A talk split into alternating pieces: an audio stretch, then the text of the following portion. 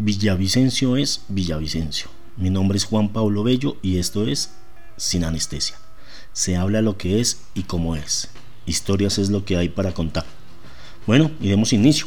Hay quienes me han pedido que cuente historias del momento en que presté servicio militar y con ellas la que voy a empezar este podcast. Voy a contarles cómo resulté pues enrolado en el Ejército Nacional de Colombia. Transcurría el año de 1996, me llegaron los resultados del ICFES y posterior a esto debía pues resolver mi situación militar, porque era casi obligatorio prestar servicio o tener definida la situación militar. La, la, tramitología no es de ahorita, es de hace mucho tiempo. Si usted tenía el dinero para comprar la libreta, pues sencillamente hacía todo con el tramitador y su libreta pues podía usted eh, comprarla. ¿Y por qué digo que me llegaron los resultados del ICFES? Yo no terminé mi bachillerato eh, normal, yo validé y a las personas que validaban eh, no les llegaba la opción de la balota, sino tenían que presentarse en el batallón más cercano pues para definir la situación militar. Para esa época mi relación con mi papá no estaba pues tan bien que digamos, eh, la libreta valía mucha plata y pues días antes de asistir al batallón al que me habían asignado nos pegamos una borrachera tremenda con dos amigos que habían estudiado conmigo, Galeano y Giovanni Parra, y casi como un pacto juramos que íbamos los tres a prestar servicio militar. Pues les cuento, ese día en junio más o menos llegué solo yo. Mis amigos se arrepintieron a última hora y mi papá me fue a acompañar.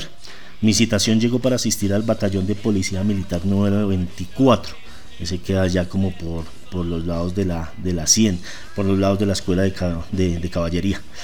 Llené unos formularios, me tomaron los exámenes médicos y ahí mismo me citaron para incorporación. Ahí mismo me dijeron salió apto, pues porque lo que hacen es mirar si uno no está herniado, fracturas, nada de esto, y de una vez me entregaron una boletica para presentarme. Debía hacerlo el día 3 de diciembre de ese mismo año. Pues ya que entraba en gastos, pues me quedaba solo aprovechar el tiempo eh, que faltaba pues para empezar a vivir esa nueva experiencia. Y ese aprovechar qué fue, pues hacer cualquier cantidad de despedidas y a ir a cualquier cantidad de fiestas que a las que me invitaran o a las que yo me enteraba que, iba, que, que habían allá iba. La relación con mi papá no cambiaba. La convivencia era que yo amenazaba que me iba y pues por mi tomadera y por todas estas eh, eh, situaciones me echaban a cada ratico de la casa. Qué mano de despedidas y autodespedidas que me di, eso fue una vaina impresionante. Ahí sí la que estaba tremenda, triste, triste era mi mamá. Ella guardaba la esperanza que no que, yo no tuviera que irme. Mi papá estaba esperando el pago de una plata que le debían y yo después me vine a enterar que mi papá iba a destinar parte de esa plata para pagar la libreta militar. Lo de los tramitadores, como les indiqué anteriormente, eso ha existido siempre. Ya faltando poco para irme, ya faltaban muy pocos meses, a mi papá le pagaron dicha plata y pues me llamó. Recuerdo que en el comedor eh, tenía organizados unos fajos de billetes y me los acercó con la mano y me dijo, ahí está lo de su libreta militar pues yo instintivamente la empujé hacia él y le dije, yo prefiero irme a prestar servicio antes de que tener, antes eh, de tener que ser humillado por esa plata. Literalmente la quería, les quería demostrar que a mí el servicio militar no me iba a quedar grande. Y pues ahí, hasta ahí quedó hablado ese tema. Un acto de rebeldía, no sé, sencillamente era el resultado de una relación quebrada, una relación que nunca fue por mis defectos y por los de mi papá como siempre, mi mamá solo lloraba y me decía que lo pensara bien. Una semana ya antes de, presentarme, me tomé hasta el agua del cilantro. Me eché al trago durante seis meses y casi a diario tomaba. En esa época tenía una cantidad de amigos considerable. Y no es como ahora en Facebook que usted tiene amigos que cuántos te están siguiendo mil y usted no conoce ni siquiera a 900. No, yo tenía una cantidad de amigos impresionante en lo que era Cajica, Chía eh, y Tabio, que era el municipio donde vivía en su momento. Y pues le soy sincero, por mi mente no pasó nunca el arrepentirme de presentarme y ya lo que fue fue. Después de tantas cosas vividas en esos meses de despedidas, llegó por fin el día. Amanecí en Guayabao, me bañé, me cambié y en una maleta empaqué un par de medias interiores, eh, un jean, una camiseta. A mi hermano le dejé unas cadenas de plata que tenía, unas manillas y me despedí de él. Los ojos se nos aguaron y recuerdo que él me preguntó que si yo estaba seguro.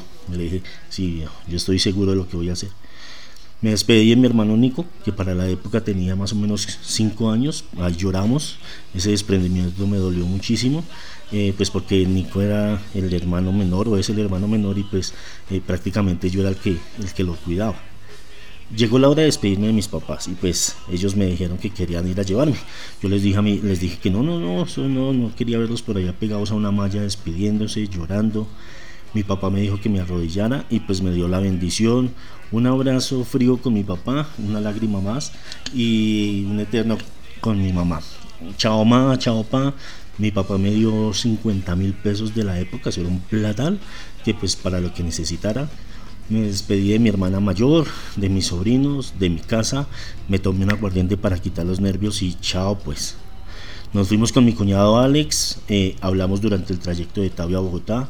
Eh, mi, cuñado tomaba casi la misma ruta porque él trabajaba cerca a la calle 100. Entonces, pues ya cuando íbamos a llegar y yo me tenía que bajar, eh, me dijo que si me acompañaba. Le dije que no, que fresco, un abrazo. Ya le sacó como 5 mil pesos y me los regaló y ahí me bajé yo automáticamente cerré ese chip de familia, automáticamente me puse en modo ejército, ya lo que fue fue, allá yo estaba completamente solo. Lo que le había dicho a mis papás, habían mamás llorando en las mallas, mamás desmayadas, los chinos lloraban, eso era una vaina impresionante. Pues tan impresionante era eh, porque muchos papás sabían que, eh, estábamos en zona, en zona roja y estábamos también eh, en esa época en un peligro latente. Entonces yo le entregué al soldado mi tarjeta de citación y para adentro, me entraron. No les voy a negar que ahí ya estaba un poco asustado, pero no arrepentido. Ya estaba en ese mundo. Como niños regañados íbamos para donde nos dijeran, nos gritaban, y pues ya que a esas alturas tocaba hacer caso. Ahí sí como me dijo un primo mío, yo sé hacer caso. Nos empezaron a formar por edades, estaturas y demás. Eh, hicieron un conteo y como unos 40 quedamos fuera de ese conteo. Yo no conocía rangos, nada de esa vaina. Después me enteré que la persona que nos estaba ah, eh, dirigiendo era un capitán. Solo recuerdo que ese tipo era altísimo, era un macancán y nos dijo, están de buenas. Ya quedaron listos los contingentes, ustedes sobraron. Y yo, como así? Unos se alegraron, otros no tanto. Eh, yo dije, ¿cómo así que sobramos? Nos dijeron que podíamos hacer el trámite para obtener la libreta y yo dije, no, ni de vainas, yo me devuelvo, yo me voy porque me voy. Y este mismo capitán, el, que les digo, eh, nos dice, ¿quién quiere irse a prestar servicio militar por fuera de Bogotá? Entonces yo recordé una de las charlas que tuve con, con mis tíos, los que prestaron servicio, y uno de ellos me dijo que si me dan la opción de escoger, que escogiera fuera de Bogotá, porque Bogotá tipo 2 de la mañana hace un frío impresionante y pues uno prestando guardia o, siendo soldado, pues en esa temperatura es fuertísimo, el, el, viento pega muy fuerte, porque a esa hora ventea, y el frío más, ¿no? Entonces que si nos daban a escoger, que yo escogiera fuera de Bogotá. Entonces, eh, varios levantamos la mano, dijimos, no, yo, y, queríamos irnos, queríamos irnos a prestar servicio. Nos hicieron parar fines, y ahí empezaron pues a, escoger eh, quiénes se quedaban y quiénes se iban. Yo me paré más firme que un riel y no era, eso no me era desconocido porque, porque cuando niños junto a mi hermana Andrea estuvimos en un colegio de Cajica que se llamaba la Legión Británica y ese colegio tenía corte militar y pues ahí aprendí varias cositas. Y sí señor, nos agruparon a todos en un sitio, yo no sabía para dónde iba, el hecho es que habían por ahí unos buses ya parqueados esperando nos cogen y nos dicen, tienen una hora para avisar en sus casas, van para Villavicencio. yo, jugué madre, Villavicencio, Villavicencio es Villavicencio. Yo quedé como entre admirado y en shock. En mi casa no había teléfono, entonces les coloqué un viper que decía, me tocó en Villavicencio. Y ahí empezó mi historia militar. Después me contaron en la casa que eso se formó un chaperoco tremendo, un revuelo tenaz. Mi mamá gritaba, mi hermana lloraba. Eh, por el lado de mis tíos también se presentó la misma situación, pues porque Villavicencio en esa época era considerado zona roja, ¿no? Y entonces, pues, ¿qué? Yo normal, ya me había metido en esa película. Cuando estábamos en los buses, los militares que iban con nosotros no parecían militares. Estaban barbados, con el cabello un, poquito largo, y nos dijeron que Villavicencio era considerado zona roja y que si por el camino había un retén que no fuera el ejército, no fuéramos a decir que íbamos a prestar servicio. Nos indicaron que dijéramos que éramos seminaristas, como si seguramente a los seminaristas no se los cargaran para el monte. Esa forma de actuar y de vestir era el que ellos utilizaban para despistar al enemigo Y ya listo, ahí partimos, 64 jóvenes que no superábamos los 18 años. De hecho, presté servicio con un muchacho que tenía apenas 15 años. En esa época no importaba la edad, lo que importaba es que saliera apto y listo. No es como ahora que usted tiene que cumplir los 18 años y definir la situación militar. No, antes se llevaban entre, si usted salía más sardino de estudiar, pues se lo llevaban. Gracias a Dios no hubo ningún retén, pero sí nos cogió un derrumbe en carretera, ya habíamos pasado Caquesa y el trayecto de 8 horas se convirtió en 15. Me enteré que habíamos llegado al batallón aerotransportado Servies a eso como de las 8 y media, casi 9.